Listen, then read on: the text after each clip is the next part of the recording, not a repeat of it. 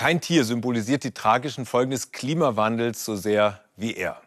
Das Eis rund um den Nordpol schmilzt ihm unter den Tatzen weg. Ohne Eis kann er nicht jagen und auch nicht überleben. Und damit willkommen bei Gut zu wissen. Doch wie geht es eigentlich den anderen Tieren im hohen Norden? Wir werfen heute mal einen Blick auf die mächtigen Walrosse. Die sind auch auf das Eis angewiesen, aber weil das weg ist, sammeln sich Zehntausende Walrosse auf einem Küstenstreifen im äußersten Norden Russlands. Am Strand herrscht Platzmangel.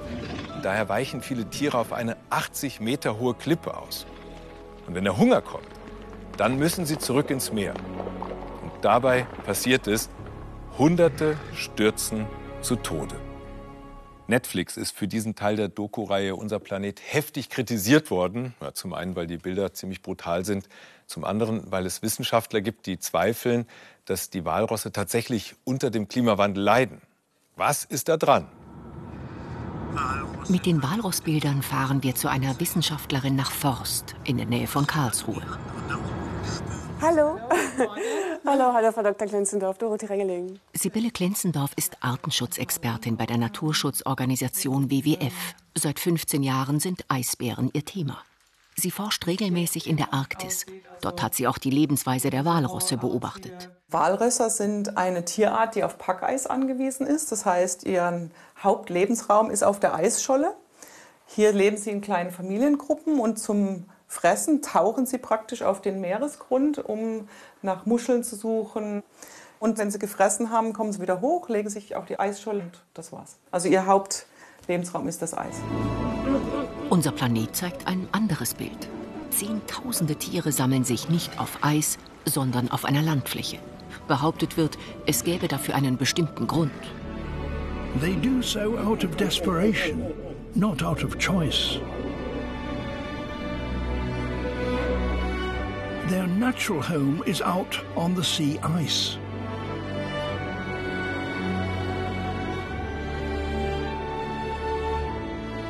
But the ice has retreated away to the north. Kein Eis, keine Eisschollen. Stimmt das denn überhaupt? Hier sieht man, wo früher in den ganzen Jahren bis ungefähr Anfang der 2000er diese Eiskante war, ne, wo die Eisschollen sind und die Tiere dann auf diesen flachen Meeresgrund tauchen und Futter finden. Und jetzt ist es aber so, dass durch den Klimawandel und die Klimaerhitzung dieses Eis rapide zurückgeht. Das sind jetzt mehrere hundert Kilometer von dem Festland entfernt. Und jetzt ist die Eiskante über ganz tiefem Meer. Und da können die Walrosse nicht auf den Boden tauchen und Futter finden. Das heißt, sie müssen an Land. But every square inch is occupied. Those beneath can get crushed to death.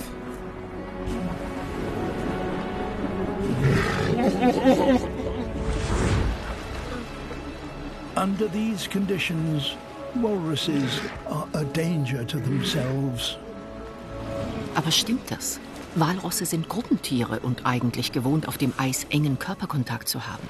Auf den Eisschollen sind die Tiere weiter verteilt, weil halt kleine Familiengruppen auf Eisschollen liegen.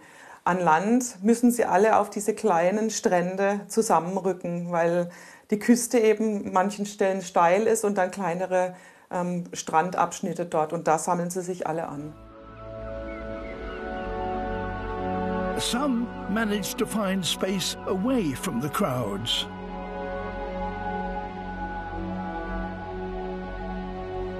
They struggle up the 80 meter cliffs.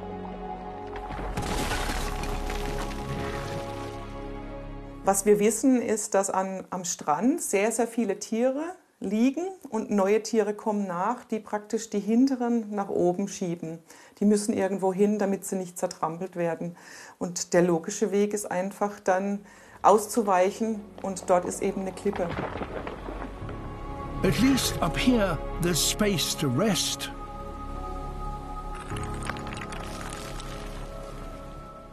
Dennoch, die Kritik an der Doku reißt nicht ab. Eine kanadische Wissenschaftlerin hat sich eingemischt und sagt, Eisbären treiben die Walrosse auf die Klippen. Das Kamerateam bestätigt zumindest, ja, während der Dreharbeiten waren Eisbären in der Nähe. It can see the walrus out at sea and it just wants to go straight to them and it has no concept of falling, I think. I don't know what it is.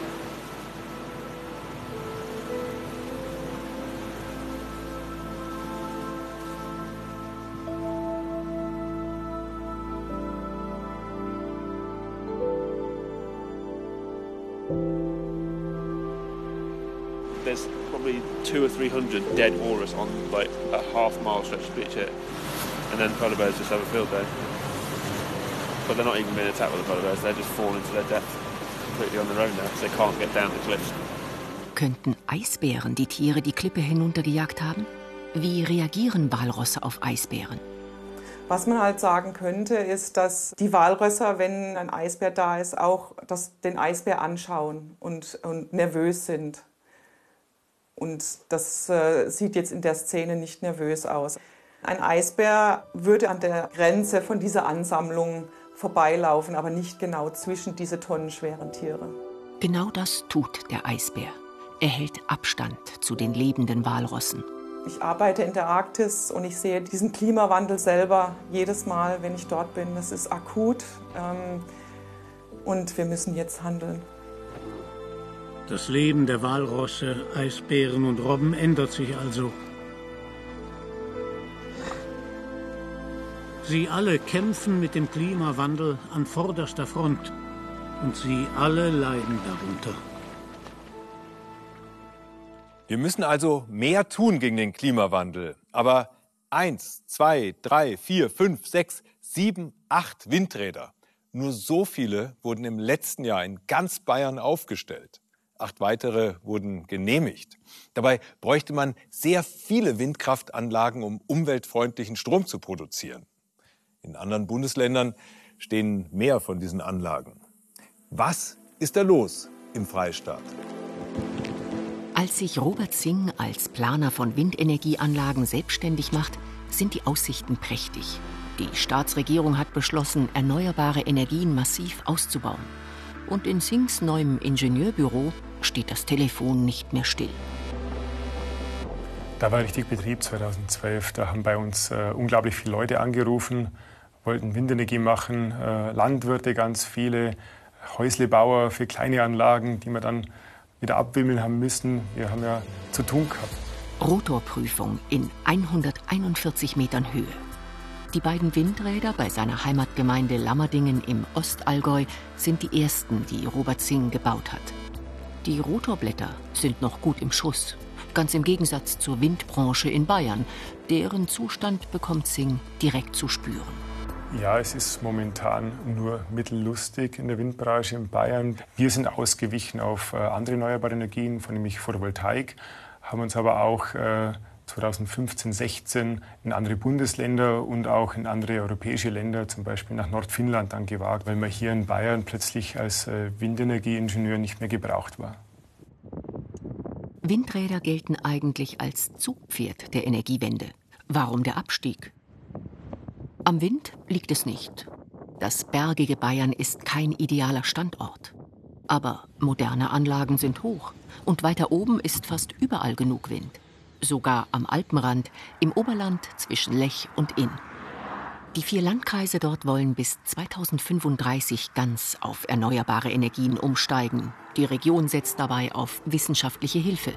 Wege zum Ziel soll das Forschungsprojekt Inola aufzeigen, Anne von Streit von der LMU und Elisabeth Freundl von der Bürgerstiftung Energiewende Oberland leiten die vom Bundesforschungsministerium geförderte Untersuchung. Sie haben das Windkraftpotenzial ausgehend vom Ist-Zustand analysiert. Wir haben in der ganzen Region ein Windrad, also auch ein eher kleines. Also derzeit spielt die Windkraft hier in der Region noch gar keine Rolle. Müsste und könnte sie der Studie zufolge aber. Ausreichend Wind ist in einem Drittel der Region vorhanden. Siedlungen, Straßen und Schutzgebiete sind für Windkraft tabu. Zieht man die ab, bleiben noch 10 Prozent der Fläche für Windräder. Aber um Windradwildwuchs zu verhindern, sind inzwischen in den meisten Planungsregionen Bayerns sogenannte Vorranggebiete festgelegt. Die sollen den Ausbau dahin steuern, wo der Stromertrag groß und der Stress für Mensch und Natur klein ist. Im Oberland sieht der Plan sechs dieser Gebiete vor. Sie nehmen noch 0,6 Prozent der Fläche ein. Damit sind Windräder in den restlichen 99,4 Prozent verboten. Das hat zwei Gründe. Also zum einen, weil der südliche Teil in der Alpenplanzone liegt, wo man sich darauf geeinigt hat, dass keine Vorranggebiete äh, dorthin kommen sollen in der Regionalplanung. Und zum Zweiten waren es schon am Anfang des Planungsprozesses oder des Fortschreibungsprozesses wesentlich mehr Vorranggebiete. Also es waren über 20, aber die wurden dann sukzessive eben auch aufgrund von Einsprüchen verschiedener Verbände beispielsweise oder auch Bürger ähm, stark reduziert. Und dann ist da noch Artikel 82 der bayerischen Bauordnung.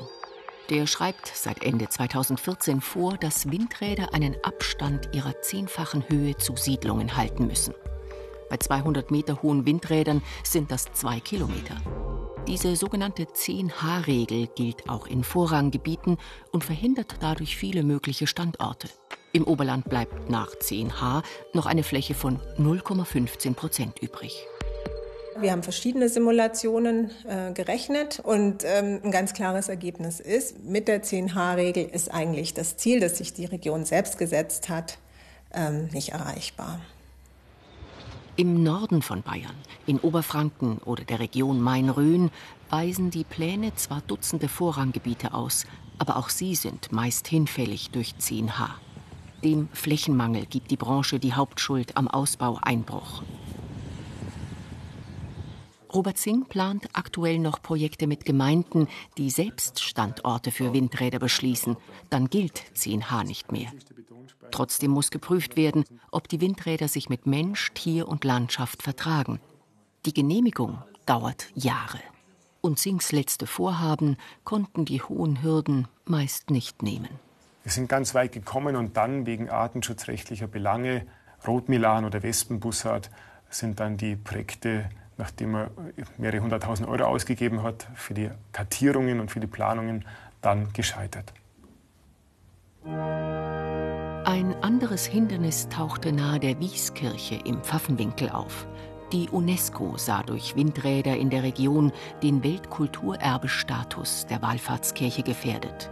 Wenn der Pilger Richtung Wieskirche fährt, dann äh, stellt er sich im Kopf jetzt schon auf diese Wieskirche ein und dann kann man es dem nicht zumuten, dass er dann an diesen rotierenden Anlagen, diesen technischen Bauwerken vorbeifährt.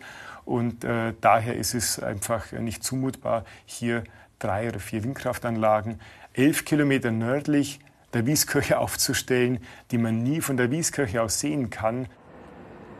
Gar nicht komisch fand Robert Singh die Proteste rund um den Bau von vier Windrädern am Starnberger See bei München. Der Ärger füllt einen halben Ordner. Da kam es dann auch äh, schon mal zu Morddrohungen. Und das äh, muss man dann auch mit nach Hause nehmen. Naja, es bewegt einen schon. Manchmal überlegt man dann schon, ist es das Richtige, was du da tust? Die Windräder am See drehen sich jedenfalls seit 2015. Die Einnahmen kommen auch der Gemeinde zugute.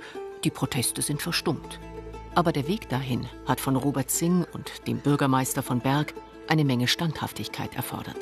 Fehlende Flächen, unwägbare Genehmigungen und wütende Proteste haben die Windkraft in Bayern zu einem mühsamen Geschäft gemacht. Die Branche hofft auf den Herbst. Da soll 10H überprüft und die Vorschrift vielleicht entschärft werden. Dazu kommt jetzt auch noch, in den nächsten Jahren werden tausende ältere Windkraftanlagen unrentabel. Das heißt, die müssen abgebaut werden. Oder es müssen an die gleiche Stelle neue Anlagen gesetzt werden. Und diese neuen Anlagen sollen dann wesentlich mehr Energie aus dem Wind holen. Damit diese modernen Windkraftanlagen das auch wirklich leisten können, suchen Forscher sogar im Tierreich nach neuen Ideen. Das Windrad, das das Glücksrad von Bernhard Gobu sein könnte, steht bei Grevenbroich in Nordrhein-Westfalen. An seinen Rotoren ist eine Erfindung verbaut, die Windräder leiser, langlebiger und leistungsfähiger machen könnte. Den Unternehmer aus Regensburg hat das elektrisiert, so sehr, dass er die Patentlizenz erworben hat, um die Erfindung zur Marktreife zu entwickeln. Revolution oder Reinfall? Heute fällt eine erste Entscheidung. Ja, sehr spannend heute. Vier Jahre Arbeit und ähm, entweder wir ähm, haben Erfolg oder, wenn es im schlimmsten Falle, müsste man eventuell die Idee tatsächlich begraben.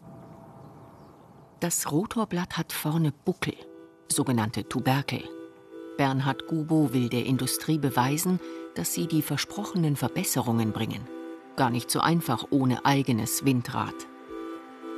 Auf der Neurater Höhe in Nordrhein-Westfalen misst Windtest Grevenbroich für seine Kunden Daten von Prototypen und neuen Komponenten. An einer Anlage konnte Gubo dank der Duisburger Stadtwerke auch seinen Tuberkelaufsatz montieren. Der Ingenieur Frank Albers lässt hier seit Monaten Messungen vornehmen. Wie beeinflussen die Tuberkel die Leistung, die Lautstärke, die Belastung? Heute übergibt er Zwischenergebnisse, wie die Technik sich schlägt, deren Prinzip der Natur abgeschaut ist. Tuberkel finden sich an den Brustflossen von Buckelwalen, tonnenschweren Tieren, die unter Wasser überraschend wendig sind. Die Erhebungen waren dem US-Meeresbiologen Frank Fisch schon vor zwei Jahrzehnten aufgefallen. Nach meinem Wissen über Strömungsmechanik ergab das keinen Sinn. Schauen Sie sich Flugzeuge an. Die haben auch gerade Flügelvorderkanten. Ich wollte unbedingt wissen, was es mit diesen Buckeln auf sich hat. Der Luftfahrtingenieur Phil Watts untersucht schließlich den Einfluss der Tuberkel auf das Strömungsverhalten. Ergebnis? Tuberkel verhindern Strömungsabrisse auch noch unter widrigen Bedingungen. Das hat positive Auswirkungen, die auch in der Luft funktionieren müssten. Tuberkelrotoren sollen weniger vibrieren, sich leiser drehen und die Stromausbeute deutlich steigern können. Zusammen mit dem Kanadier Stephen Diwa lassen Fish und Watts das Design patentieren. 2018 werden sie auch für den Erfinderpreis des Europäischen Patentamts nominiert. Also es klang schon alles wirklich sehr, sehr gut ähm, von den Erfindern und auch die Ergebnisse äh, in Kanada bei der kleinen Windkraftanlage. Das klang schon verdammt gut und ähm, eine, mit einer hervorragenden Marktchance. Es herrscht Innovationsdruck in der Branche. Pro Kilowattstunde ist immer weniger Geld zu verdienen. Die Anlagen müssen effizienter und günstiger werden. Weil der Wind in größeren Höhen stärker weht, sind auch die Windräder zuletzt immer höher geworden. Für die Energieerzeugung entscheidend die Fläche, die von den Rotoren überstrichen wird. Sie hat sich zuletzt um bis zu 70 Prozent gesteigert. Ewig geht das nicht so weiter, die Materialkosten wachsen schneller als die Stromausbeute. Es müssen Anlagen her, die Material und Kosten sparen. Vorbild dafür ist oft die Natur. Ein von der Haihaut abgeschauter Lack soll den Luftwiderstand verringern, Eulenflügel leisere Rotoren ermöglichen und der Wal ausdauernde, effizientere Windräder. So einfach übertragbar ist das aber nicht. Bernhard Gubos erste Tuberkeltests im Windkanal können die Ergebnisse der Erfinder nicht bestätigen. Die Tests waren so, dass wir da am Anfang sehr frustriert waren. Es hat sich leider nicht bewiesen, was die Erfinder dort ähm, meinten, äh, ähm, aufgetan zu haben. Entsprechend nervös wartet Bernhard Gubo jetzt auf die Zwischenergebnisse des Praxistests. Die zeigen, die Anlage ist mit Tuberkeln zumindest nicht lauter als ohne. Und bei höheren Windgeschwindigkeiten hat der Aufsatz eine kleine Zunahme bei der Stromausbeute herausgeholt. Das finde ich jetzt gut, dass wir die Zwischenergebnisse jetzt haben. Also bin doch jetzt erleichtert, muss ich echt sagen. Das Ergebnis ist gut genug für den Unternehmer, um weiter an der Tuberkeltechnik zu feilen. Denn auch wenn der Wal keine Wunder bei der Windkraft ermöglicht, kleine Verbesserungen könnten in dieser Branche in Zukunft auch schon sehr wertvoll werden. Zum 500. Todestag eines weltberühmten Mannes haben Züricher Forscher anhand historischer Daten sein Gesicht rekonstruiert. Leonardo da Vinci. So hat er vielleicht ausgesehen. Er war Architekt, Ingenieur, Mechaniker, Naturphilosoph, vor allem aber war er Künstler. Hier, sein berühmter vitruvianischer Mensch, den hat er um 1490 gezeichnet. Dafür hat er sogar Leichen seziert, was damals im Zeitalter der Renaissance streng verboten war. Leonardo da Vinci, war seiner Zeit voraus. Aber sind seine Ideen eigentlich alltagstauglich? Wir sind in Gießen im Mathematikum. Hier werden gerade Ausstellungsstücke gefertigt, denn anlässlich des 500. Todestages plant das Mitmachmuseum eine Sonderausstellung zum Universalgenie. Da Vinci hat sich immer wieder mit dem Traum vom Fliegen beschäftigt. Aber welche seiner Flugmaschinen könnten wirklich fliegen? Für uns bastelt Lisa Peter vom Mathematikum ein Fluggerät nach einer Skizze Leonardos. Das Besondere, es hat eine eckige Grundfläche. Leonardos Fallschirm sollte aus Leinenstoff sein, bei einer Kantenlänge von sieben Metern. Unser Testschirm wird mit etwa 30 Zentimeter Kantenlänge deutlich kleiner. Es gibt ähm, Skizzen von Leonardo, die ja, sehr komplex sind, teilweise auch nicht so gut zu erkennen sind. Ähm, aber bei hier dieser Zeichnung war das schon relativ einfach. Aber was macht einen guten Fallschirm eigentlich aus? Wenn er möglichst langsam fällt, glaube ich, ist es ein Erfolg für uns oder für den Fallschirm. Wie sich Leonardos Idee in der Praxis schlägt, werden wir gleich testen. Als neugieriger Beobachter findet er viele Ideen in seiner Umgebung, sowohl aus der Natur als auch von Zeitgenossen. Sein einzigartiges Talent, er konnte technisch richtig und perspektivisch zeichnen. Da Vinci fängt unzählbar viele Projekte an. Die wenigsten stellt er fertig. Um an Geld zu kommen, erdachte er sich Kriegsmaschinen als Auftragsarbeit, fertigte aber auch Kunst für reiche Adlige an. Auch sein wohl berühmtestes Gemälde, die Mona Lisa, soll ein Medici beauftragt haben. Zurück im Mathematikum. Hier gibt es zwar keine Mona Lisa, dafür Leonardo-Konstruktionen zum Ausprobieren. Die Ausstellungsmacher wollen herausfinden, welche der 500 Jahre alten Skizzen sich umsetzen lassen. Albrecht Beutelspacher ist Initiator des Mathematischen Mitmachmuseums und großer Fan der Fallschirmidee Leonardos.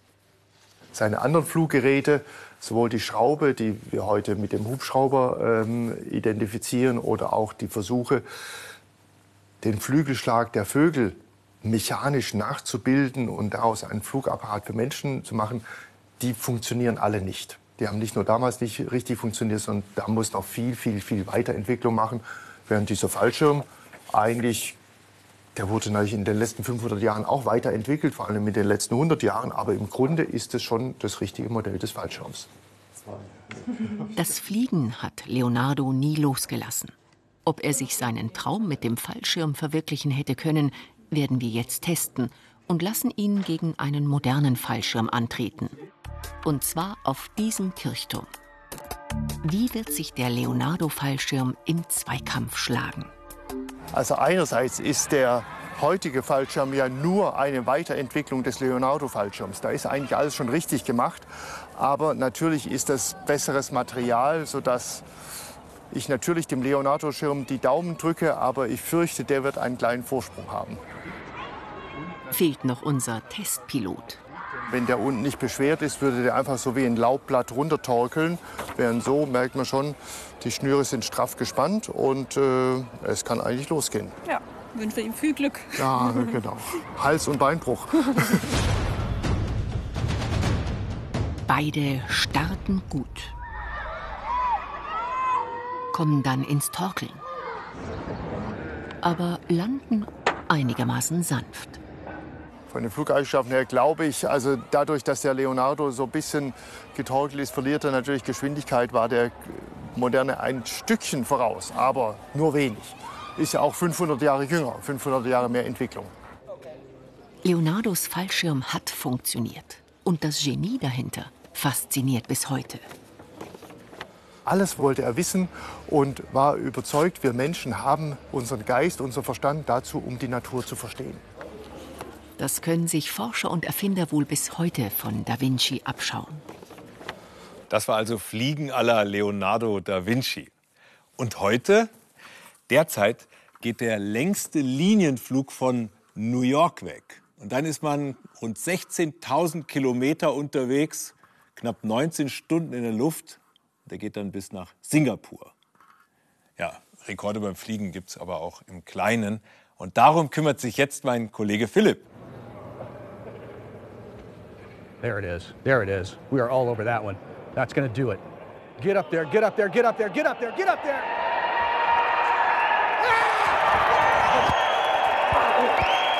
Wahnsinn, oder? Der ist ganz schön weit gekommen, fast 70 Meter. Also so ein Rekordflugzeug will ich mir auch bauen. Und zwar nur mit Papier und einer Menge Ingenieurskunst. Ja, und den will ich mal antreten lassen gegen das absolute Basismodell, das kennt wahrscheinlich jeder, der klassische 0815 Papierflieger. Na, also den kriegt wirklich jeder hin, glaube ich. Jetzt aber der Weltrekord Papierflieger und für den habe ich eine Anleitung im Internet gefunden.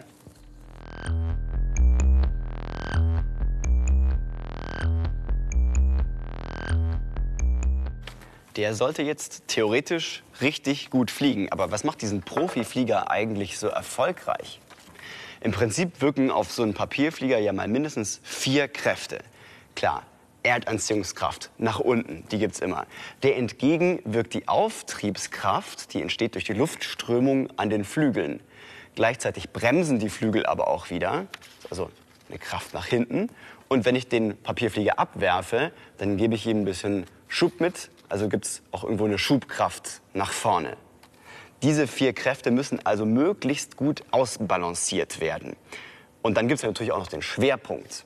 Deshalb diese komplizierte Falltechnik. Und das hat der Profi hier in, seinem, in seiner Videoanleitung ja wirklich richtig gut hinbekommen.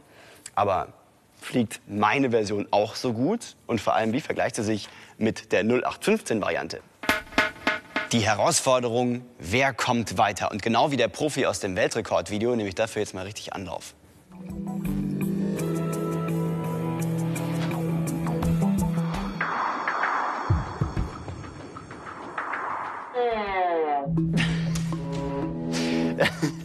er hat einen Salto gemacht und ist wieder zurückgekommen. Also das probiere ich nochmal.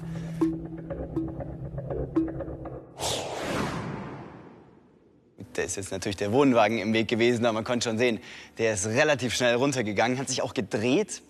Also da ist die Aerodynamik nicht ausgefeilt.